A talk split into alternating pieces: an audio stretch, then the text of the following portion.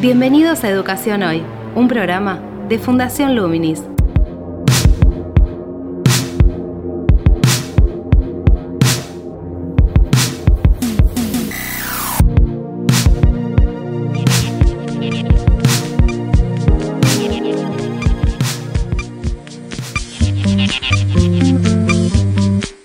Soy Gabriel Latorre y estoy dando comienzo a Educación Hoy, el podcast que realizamos desde Fundación Luminis abordando diferentes temáticas de educación en Argentina y en el mundo.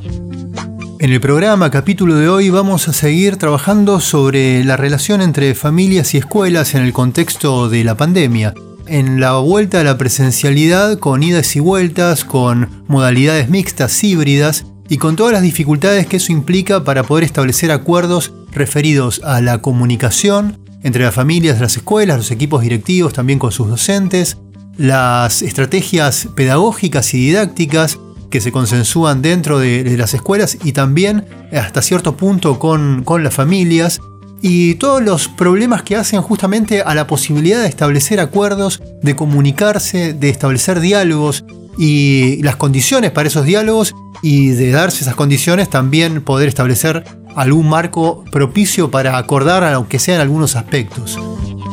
En el diálogo con Isabelino observamos, quien es doctor en educación de la Universidad de, Buenos Aires, que esa dificultad se da tanto por lo contingente e imprevisto e incierto del grado de incertidumbre de esta situación, para como hemos dicho antes no, no teníamos referencias previas, y también por el marco, si se quiere, político, lo que hace que en las valoraciones y las priorizaciones de diferentes tipos de derechos, de la educación, de la libertad, de la salud, entren en conflicto muchas veces de acuerdo a la perspectiva de cada uno de los, de los actores involucrados, ¿no? Sean padres, sean directivos, sean docentes, sean referentes políticos, pues esto también se enmarca en un contexto de un año electoral en el cual la situación también de la presencialidad entró, entró en juego como un escenario de una puja, de una puja política, lo cual genera mayor dificultad para poder establecer un diálogo fluido y por ende acuerdos, ¿no? Algo que ya de por sí en la sociedad argentina eh, tiene un, un grado de problemática bastante importante que se agudiza en esta, en esta situación. Menciono esto porque en el diálogo está presente, porque también parte de la perspectiva de Isabelino tiene que ver con la formación ciudadana, en la cual la comunicación es básica. Bien, todo esto que mencionamos está presente también en el libro En busca del aula perdida, familias y escuelas a partir de la pandemia, un poco el motivo por el cual lo convocamos nuevamente a Isabelino Siede, que nos ha acompañado en algún webinario en el ciclo Educar en Red que hicimos el año pasado y este año con propuestas para, docentes y directivos en, el contexto de esta educación en pandemia. Y en, ese libro están, como decíamos, presentes varios de estos temas, están desarrollados en base, bueno, a una investigación que hizo con directivos de diferentes escuelas de diferentes niveles en muchas provincias del país. Pero bueno, no, no quiero adelantar demasiado, así que los invito a que escuchemos la entrevista con Isabelino, en la cual se van a desarrollar todos estos temas. Actualidad en Educación Hoy. Acabas de realizar o hiciste una, una, investigación el año pasado que la pudiste plasmar en un libro que se llama En Busca del Aula Perdida, donde analizás la relación entre familias y escuelas en la pandemia. ¿Cómo abordaste esta investigación y qué, surgió de ella? El libro se llama Familias y Escuelas a partir de la pandemia, es decir, trabajo lo que ocurrió en los primeros meses, sobre todo en el año 2020, pero también eh, trato de articular algunas preguntas y, algunos criterios para pensar los escenarios que vienen, ¿no? que se van a ir eh, modificando. Una de las preocupaciones que tenía durante el 2020 era que buena parte de los debates públicos sobre lo que estaba pasando en el sistema educativo y a partir de la pandemia y de las medidas sanitarias que se estaban desarrollando estaba excesivamente centrado en el área metropolitana de Buenos Aires, la ciudad de Buenos Aires y los partidos que la rodean y me preocupaba saber un poco más acerca de qué estaba ocurriendo en el resto del país, cómo se estaban llevando adelante las políticas de, dentro de cada provincia, pero también qué estrategias estaban implementando en formatos escolares muy disímiles como escuelas rurales, escuelas periurbanas, en los diferentes niveles educativos. Entonces lo que traté de hacer en, en los últimos meses del 2020 es entrevistar a directivos de escuelas iniciales, primarias y secundarias, abarcando todas las regiones del país. Y entrevisté a unos a directivos de 15 escuelas de 11 provincias que me contaron básicamente cómo fue el impacto que, recibieron eh, a partir de la pandemia, qué estrategias desarrollaron, qué cambios fueron desplegando a lo largo del 2020, cuáles son los logros que, que pueden hacer en sus resultados y las cuestiones pendientes, y también plantearon cuáles son sus preocupaciones ante los, los nuevos desafíos. Obviamente es un trabajo hecho en el verano que va del 2020 a 2021 y los escenarios se van modificando muy rápidamente. Pero me parece que ya uno puede encontrar en esos testimonios y en los análisis que podemos hacer hasta el momento algunas preguntas acerca de la escuela que viene, porque es probable que en ningún momento volvamos a una escuela como la del 2019, sino que nos vamos a encontrar con formatos escolares novedosos, híbridos, con combinaciones de la, presencialidad y la virtualidad, y también con movimientos muy significativos en la, participación y los posicionamientos tanto de los equipos docentes como de los grupos familiares. Eso es el trabajo que, que se ve adelante y que me parece que abre algunas preguntas como para nutrir el debate pedagógico, ¿no? ¿Cómo se enmarca este trabajo que hiciste en esta puja por presencialidad sí o presencialidad no en un contexto de, un rebrote? Bueno, básicamente eh, ese es el tema como más coyuntural, que me parece que lo que muestra es que hay este, miradas diferentes y una de las cuestiones que la pandemia ha provocado es una tensión entre evaluaciones diferentes, ¿no? O valoraciones diferentes. Durante muchos años en la sociedad argentina muchos de los debates estaban sesgados por la dicotomía entre libertad y seguridad. Y durante 2020 hubo una nueva dicotomía que, que, apareció entre libertad y salud, ¿no? O sea, cuánta libertad estamos dispuestos a resignar para tener más, mayor salud y cuánta salud estamos dispuestos a resignar para tener mayor libertad. Y creo que en el 2021 aparece un contrapunto entre el derecho a la educación y el derecho a la salud. Eh, sectores dentro de los equipos docentes y de las familias que plantean la virtualidad no respeta nuestro derecho a la educación en función de respetar este, parámetros sanitarios y otros sectores que plantean la presencialidad no respeta nuestro derecho a la salud en función de darle continuidad al derecho a la educación. Y hay predominios distintos, entonces lo que uno ve es que hay posiciones divergentes y lo que tienen en común todos estos debates es que se inscriben en una cultura política donde hay poca posibilidad de diálogo, de reconocimiento de las diferencias y del derecho de otros sectores a expresarse, poca visibilización de los sectores que tienen menos acceso a, los medios este, masivos con mayor llegada a la sociedad en conjunto. Y también creo yo hay una, una cultura política que, que sigue teniendo una un escaso apego a la legalidad, digamos, algo de lo que se inauguró en el 2020 y que sigue estando presente en el 2021, ¿no? Nos, nos cuesta mucho como sociedad establecer reglas de juego claras y someternos a esas reglas de juego. Como que parte de lo que plantean muchos directivos en las escenas escolares es que todo el tiempo hay una negociación con la, con la regla compartida. Entonces, eh, acordamos una regla, pero cuando a cada familia o a cada este miembro de la comunidad educativa le toca en algo personal, dice, bueno, no, pero acomodemos la regla para que a mí no me afecte. Entonces, esto es algo de lo que, de lo que se ha desplegado en la dinámica institucional de cada escuela y que va pregnando el trabajo de, de cada directivo, ¿no? Eso con respecto a la coyuntura. Yo creo que, en el mediano plazo lo que tenemos por delante son que se van moviendo cinco tensiones que yo había planteado en la relación entre familias y escuelas en un libro anterior del año 2017 que se fueron configurando de modo nuevo eh, a partir de la pandemia. ¿no? En, en, el 2017 hablaba de tensiones en torno a la confianza, la autoridad, la legitimidad, la comunicación y la cooperación, y creo que esas cinco tensiones se movieron sensiblemente durante 2020 y, durante 2021. ¿En qué sentido observás que se movieron? Bueno, una de las cuestiones que pasó es que en el 2020 en particular se trastocaron las responsabilidades de comunicación y cooperación. Habitualmente hay un contrato entre familias y escuelas que hace que algunos se ocupan de unas tareas y otros se ocupan de otras tareas. Eh, y entonces parte del desafío de la comunicación es aclarar cuál es el contrato entre familias y escuelas. Lo que pasó en el 2020 es que se inició con un contrato, el contrato de la presencialidad, pero después hubo un contrato temporario de la emergencia y después hubo un recontrato que era el pasaje a alguna forma de presencialidad. Y seguimos con esos contratos alterados, donde no queda claro qué se espera que haga cada sector. Durante 2020, en muchos casos, la tarea de enseñanza no la llevaban adelante los equipos docentes, sino los adultos responsables de cada grupo familiar. Entonces, eso implicó también que hubiera comunicaciones que se daban en sentido opuesto al, sentido habitual, es decir, en lugar de que el docente le explicara a, los adultos de la familia, bueno, la relación de su hijo, de su hija con el conocimiento, con el aprendizaje escolar, con el grupo es esta, y quiero que ustedes colaboren conmigo para mejorar su desempeño escolar, fue al revés. Eh, era la familia la que decían, en casa, ante las consignas, las tareas, etcétera, mi hijo, mi hija responde de tal manera y quiero que me digas cómo este, podemos modificar esto. no se, se alteraron las responsabilidades habituales, en muchos casos sin los, los saberes requeridos para hacerse cargo de las nuevas responsabilidades. ¿no?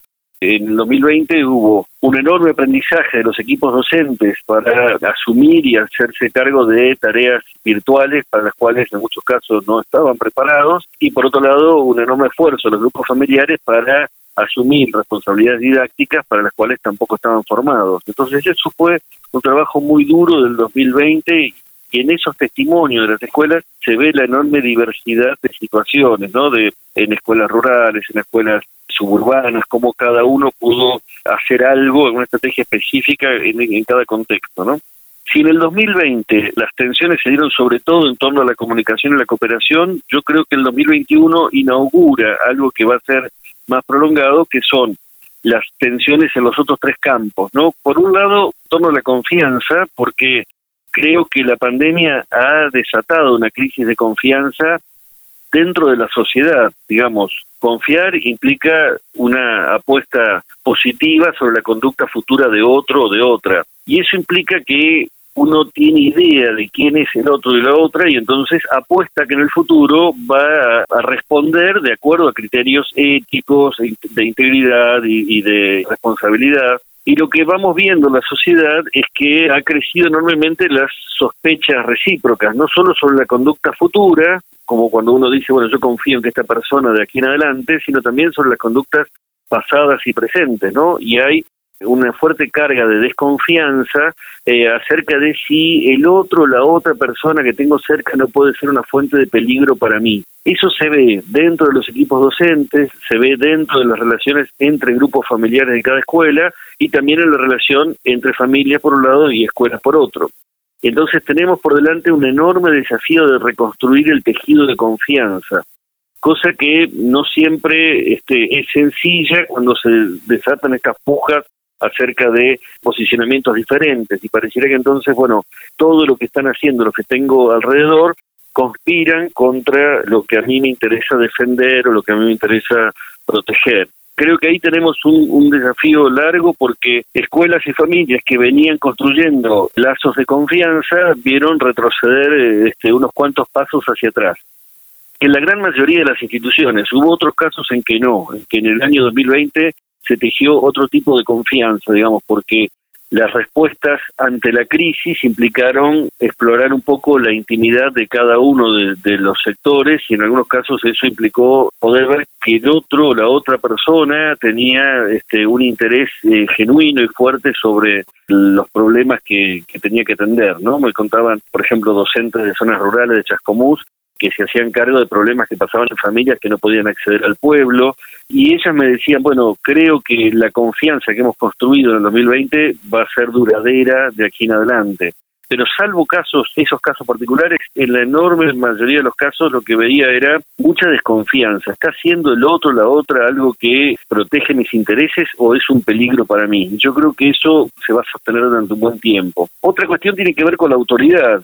Nosotros vivimos en la sociedad, no solo en Argentina, pero en Argentina con, rasgos particulares, una fuerte crisis de las autoridades en diferentes ámbitos, ¿no? O sea, la autoridad ya no está basada en los títulos, en los guardapolvos o en la, eh, digamos, en los recorridos previos de las personas, sino que todo el tiempo hay que validar la autoridad. Y entonces resulta muy difícil para cualquier responsable de algún, de algún área de, responsabilidades públicas o, de gestión, eh, no estar todo el tiempo batallando contra el desafío a la autoridad, ¿no? Una de las cosas que ha, que ha abierto esta situación de, de crisis a partir de la pandemia es que hay un cuestionamiento persistente sobre las autoridades y cada decisión que se toma implica un desgaste enorme de los equipos directivos. Entre otras cosas, en el 2020 la tarea escolar se volvió bastante más transparente, es decir, las familias tuvieron acceso a no solo a lo que se hacía en las escuelas como temas generales, sino a consignas, materiales puntuales,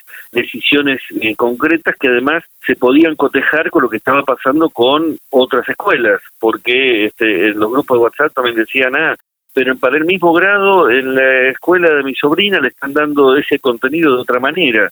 Entonces empieza a haber un cuestionamiento fuerte desde las familias hacia las escuelas acerca de lo que se enseña, cómo se enseña, con qué profundidad se le enseña, con qué consignas se trabaja, con qué formas de agrupamiento.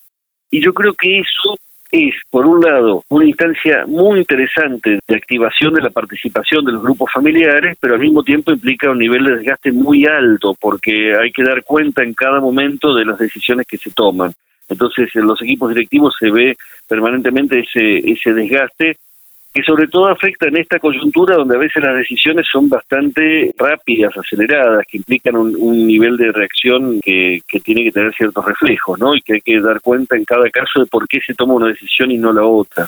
¿Y cómo se te parece se puede trabajar eso desde un equipo directivo? En una situación en la cual también hay cambios de reglas como constantes, como fue este proceso en el AMBA, de si, o por lo menos en Ciudad de Buenos Aires, si se volvía a la presencialidad o no digamos, con docentes que no sabían si tenían que planificar todo virtual o iban a tener que volver al aula? Yo creo que, entre otras cosas, primero hay que pensar que los contratos son eh, mucho más flexibles ahora que en otras circunstancias. Es decir, habitualmente en un año escolar hasta el año 2019, uno podía en marzo establecer un contrato con el grupo y con las familias y decir, miren, este año vamos a trabajar de este modo. Eh, y vamos a trabajar con estos materiales, con estos libros, estos van a ser los contenidos, esta va a ser la modalidad, yo les voy a dar tareas con tal frecuencia, espero de ustedes tales cuestiones. Eso implica un nivel de previsibilidad que hoy no tenemos en el sistema educativo. Y es muy difícil educar sin previsibilidad. Lo que más nos afecta es este achatamiento del horizonte temporal. Entonces uno tiene que tener mucha cintura para decir, miren, por ahora y mientras tanto el contrato va a ser este, pero esto puede cambiar la semana que viene o la otra. Y entonces eso genera ansiedad en todos las familias y las escuelas, pero también es cierto que es más honesto, porque es decirle, miren, es el contrato que tenemos por ahora. Y también es cierto que muchas de la, de la elaboración de las propuestas, yo creo que en términos didácticos siempre una propuesta es más rica cuando anticipa un recorrido complejo y completo, donde decimos, bueno, a lo largo del próximo mes, mes y medio, vamos a ir desarrollando esta temática con esta variedad de actividades. Cuando trabajo ahora con docentes, les digo, miren, tratemos de volver a un tipo de planificación más centrado en el día a día, donde cada actividad tiene que tener sentido en sí misma, pero no necesariamente vamos a poder articularlas en un proyecto. Y eso que a veces es un tipo de trabajo demasiado poco ambicioso porque está centrado en el día a día, me parece que es más pertinente en estas circunstancias. Otra cuestión a tener en cuenta es la comunicación. No podemos dar nada por sentado. Yo encuentro en muchas escuelas que los problemas de comunicación tienen que ver con lo que cada sector supone que del otro lado están pensando, ¿no? Entonces, la escuela dice, ah, las familias deben pensar esto, con lo cual yo hago tal cosa, o las familias dicen, las escuelas deben pensar esto, y en esa suposición de lo que pasa del otro lado hay muchos equívocos. Entonces, creo que hay que establecer canales persistentes de aclarar la comunicación todo el tiempo, hasta niveles desgastantes. Noto que eso ha sido una, una respuesta más ágil en, en instituciones privadas, sobre todo porque saben que tienen un diálogo necesario con la comunidad y en algunas escuelas públicas lo veo como demasiado aletargado, ¿no? Los equipos directivos se quedan más esperando a tener más certezas antes de empezar a comunicar. Y yo creo que sería más prudente comunicar incluso la, falta de certeza. Es decir, miren, todavía no tenemos información sobre esto, pero estamos trabajando en eso. Y eso también clarifica porque las familias entienden que hay decisiones que todavía no están tomadas. ¿no? Me parece que son algunos rasgos de cómo podemos sortear esta, esta situación. ¿no? Decía también hay otro, otra tensión que es la tensión en torno a la legitimidad, que tiene que ver con el digamos, el territorio del cual cada uno es responsable y la legitimidad que tiene la familia preocuparse de algunas cuestiones y la escuela preocuparse de otras. En ese sentido, uno de los procesos que hemos transitado desde la transición democrática es el reconocimiento de las diferencias y reconocer que podemos ser parte del mismo país aunque tengamos diferentes creencias, diferentes estilos de vida, diferentes opciones, diferentes caracteres y esas diferencias nos permiten decir, bueno, la escuela es responsable de educar en ciertos parámetros, pero la familia tiene potestad para orientar a sus hijas e hijos en otros parámetros, ¿no? Hay un, camino de búsqueda de la felicidad que cada familia puede desarrollar y la escuela no puede evaluar cómo lo lleva adelante y la escuela tiene la responsabilidad de educar en la ciudadanía y en, y en lo público. Lo que nos está pasando ahora es que hay un terreno, que es el terreno de la salud, que empieza a ser un espacio de tironeo entre, entre lo público de la escuela y lo privado de la familia, porque por un lado se están llevando adelante políticas de salud que implican establecer parámetros sanitarios y que implica, por ejemplo, establecer protocolos para la presencialidad o establecer criterios para suspender la presencialidad, pero como en cada familia hay creencias diversas acerca de la salud, nos encontramos también con un tironeo donde algunas familias dicen, no, pero yo tengo otro criterio, mi médico me dice otra cosa, o yo me inscribo en otra línea de, medicina, y ahí hay una, una tensión en ese reconocimiento de la diversidad que venía habilitando que hubiera variedad de posiciones y una política de cuidado de la salud colectiva que requiere que la escuela eh, adopte un posicionamiento sanitario, ¿no?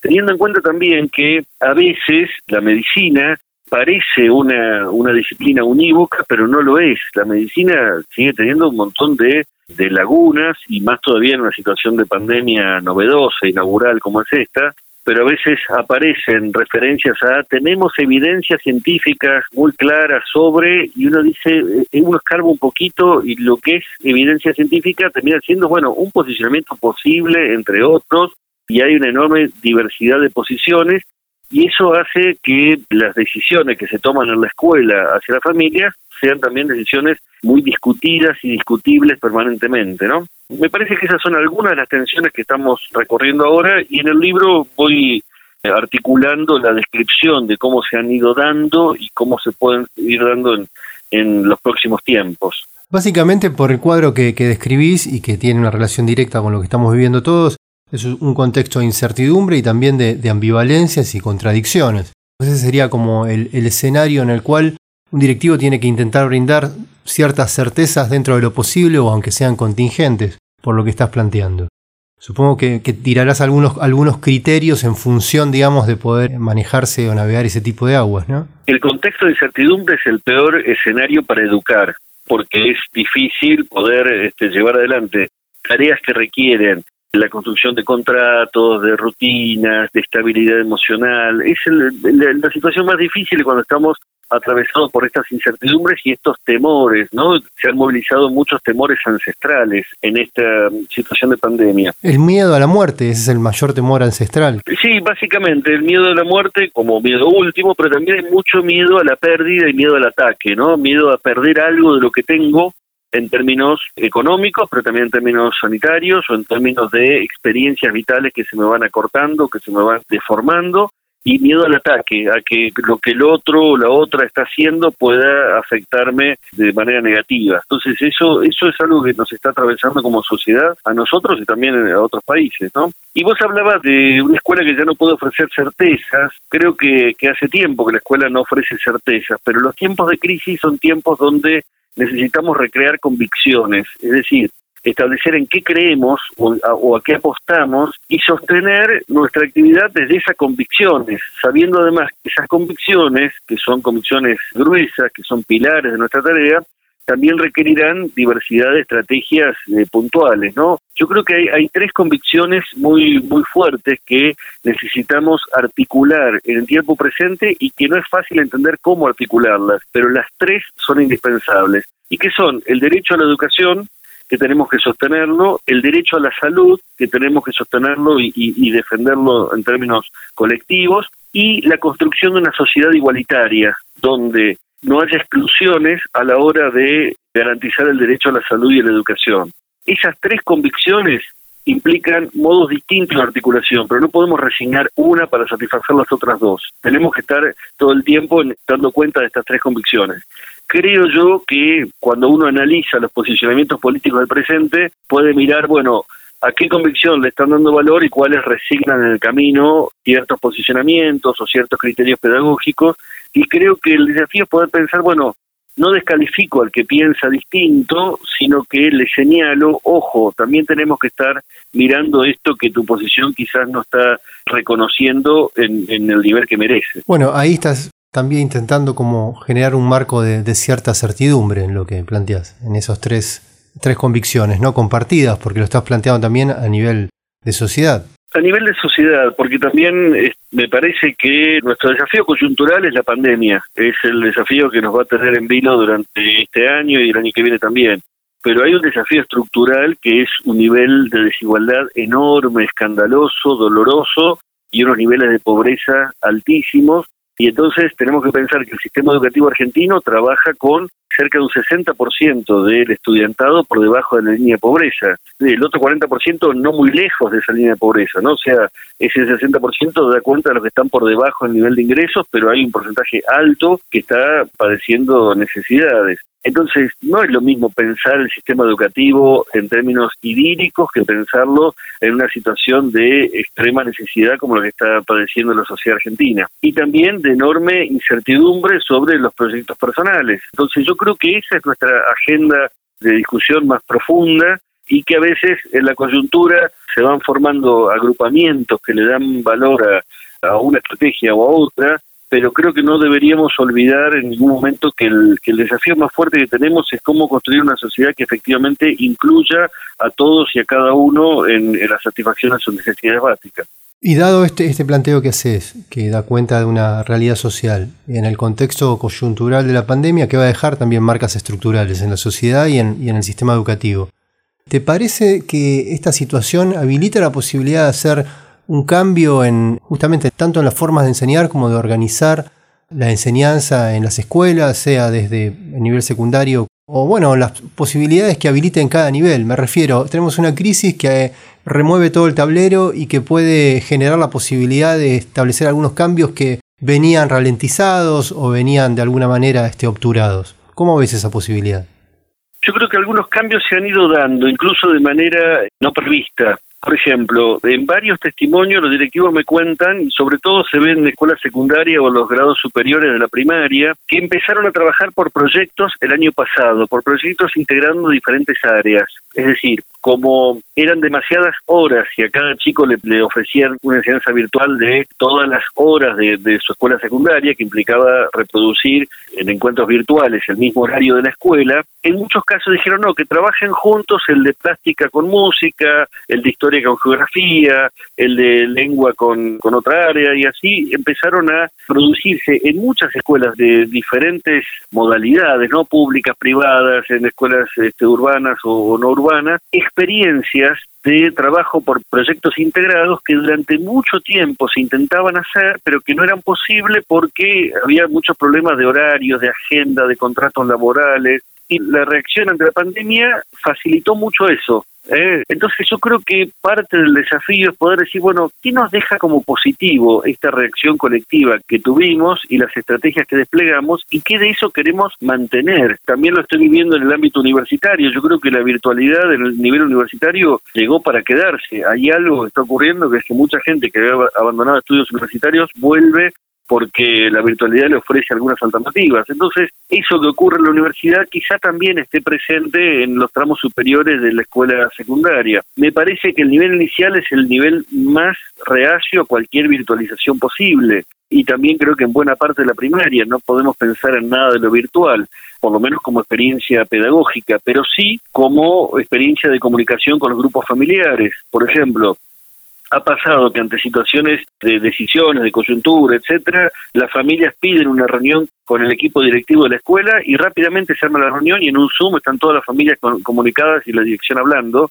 Y antes eso implicaba semanas de ir acordando un horario, de ir eh, avisando, de, organizar un espacio. Entonces creo que tenemos que, digamos, cuando vaya bajando un poquito el oleaje de, las cuestiones más ríspidas que estamos discutiendo, también vamos a ver que esta experiencia nos ha dejado algunas oportunidades interesantes para pensar la escuela que sigue. Y en esas oportunidades interesantes se trata de volver a discutir qué es lo central, lo que no tenemos que resignar de la presencialidad, porque yo creo que la, escuela requiere el cara a cara, la experiencia del cara a cara escolar es imprescindible, pero al mismo tiempo hay algunas herramientas que ofrece la virtualidad que son potentes y que nos van a ofrecer solución a algunos problemas de largo aliento.